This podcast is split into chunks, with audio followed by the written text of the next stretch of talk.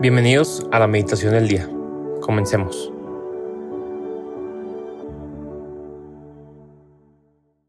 En nombre del Padre, del Hijo y del Espíritu Santo.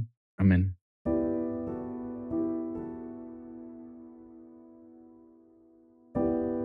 Espíritu Santo, nos ponemos en tu presencia, tú que eres lleno de amor, lleno de misericordia, lleno de sabiduría y de bondad.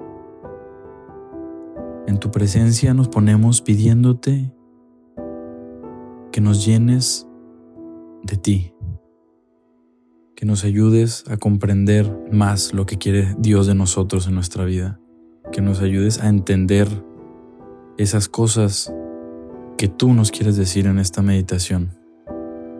Que tú seas el que guíe y lleve esta meditación a nuestro corazón. El día de hoy, sábado 4 de noviembre, Meditaremos en el Evangelio según San Lucas, capítulo 14, versículos del 7 al 11. Al notar cómo los invitados buscaban los primeros puestos, les dijo esta parábola. Si te invitan a un banquete de bodas, no te coloques en el primer lugar, porque puede suceder que haya sido invitada otra persona más importante que tú, y cuando llegue el que los invitó a los dos, tenga que decirte, déjale el sitio, y así lleno de vergüenza tengas que ponerte en el último lugar. Al contrario, cuando te inviten ve a colocarte en el último sitio de manera que cuando llegue el que te invitó te diga, amigo, acércate más, y así quedarás bien delante de todos los invitados, porque todo el que se ensalza será humillado, y el que se humilla será ensalzado. Palabra del Señor, gloria a ti, Señor Jesús. Estamos frente a un evangelio muy bonito, muy rico y muy directo. Y creo que Dios nos lleva y nos invita a que reflexionemos sobre todas esas cosas que tenemos en nuestra vida, falsos ídolos, cosas que les damos mucha importancia, mucha relevancia, que nos afectan tanto, que les damos una prioridad y que reflexionemos sobre esas que las tenemos tan presentes y no son de Dios y no nos acercan a Él. Del cómo en el Evangelio Jesús nos hace notar esa referencia de que la gente le importaba tanto el dónde sentarse y cómo eso puede llevar a algo malo porque te llamaran la atención y te cambiaran de lugar. Y es como todas esas cosas que no nos acercan a Él, que tenemos en nuestra vida, pues nos llevan a lugares que no es algo bueno. Y todo lo que Él nos propone, todo lo que Él nos invita, siempre es con ese final feliz que nos regala, por el cual se entregó en la cruz. Ese final de amor, de encuentro con el Padre, de misericordia. Y creo que algo muy importante para poder entender esta forma de humillarnos, como lo dice al final del Evangelio, todo el que se humilla será ensalzado. Toda esta forma la tenemos que entender desde que somos pequeños ante Dios, de que Dios lo puede todo, que es nuestro Padre y nos ama, y nosotros somos sus pequeños hijos de que lo necesitamos. El reconocer que necesitamos de Dios y acercándonos a Él de una forma honesta y humilde es la forma en que Él nos irá levantando y llevándonos a donde Él tiene ese plan en tu vida.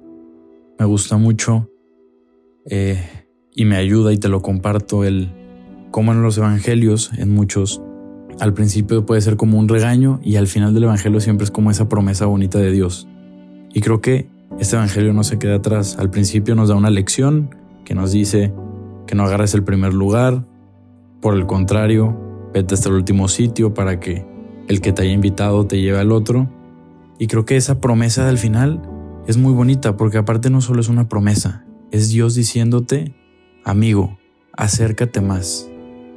Porque Dios eso es lo que quiere, tenerte cerca.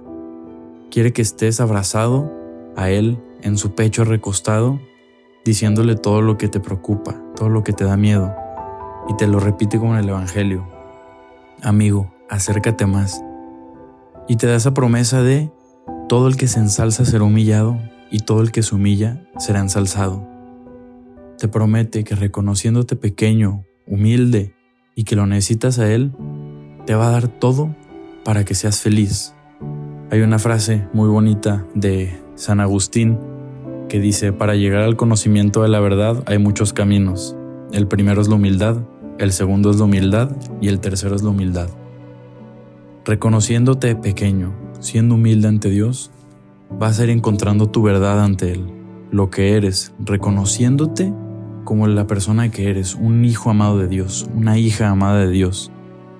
Y esa verdad es la que nos lleva a la promesa que nos da Dios, a una promesa de felicidad, que habrá momentos malos en nuestra vida, pero con Dios se pasan de una forma distinta.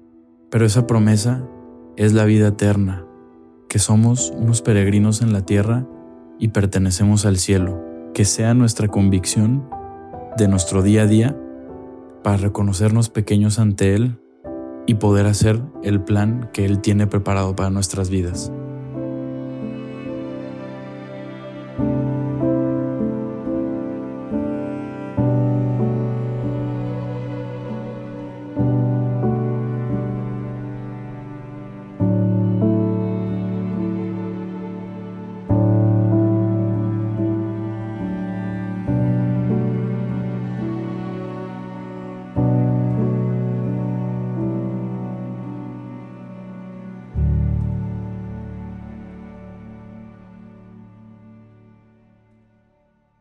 Te damos gracias, Señor, por todos los beneficios recibidos, a ti que vives y reinas por los siglos de los siglos. Amén. Cristo, Rey nuestro, venga tu reino. María, Reina de los Apóstoles, enséñanos a orar. En el nombre del Padre, del Hijo y del Espíritu Santo. Amén.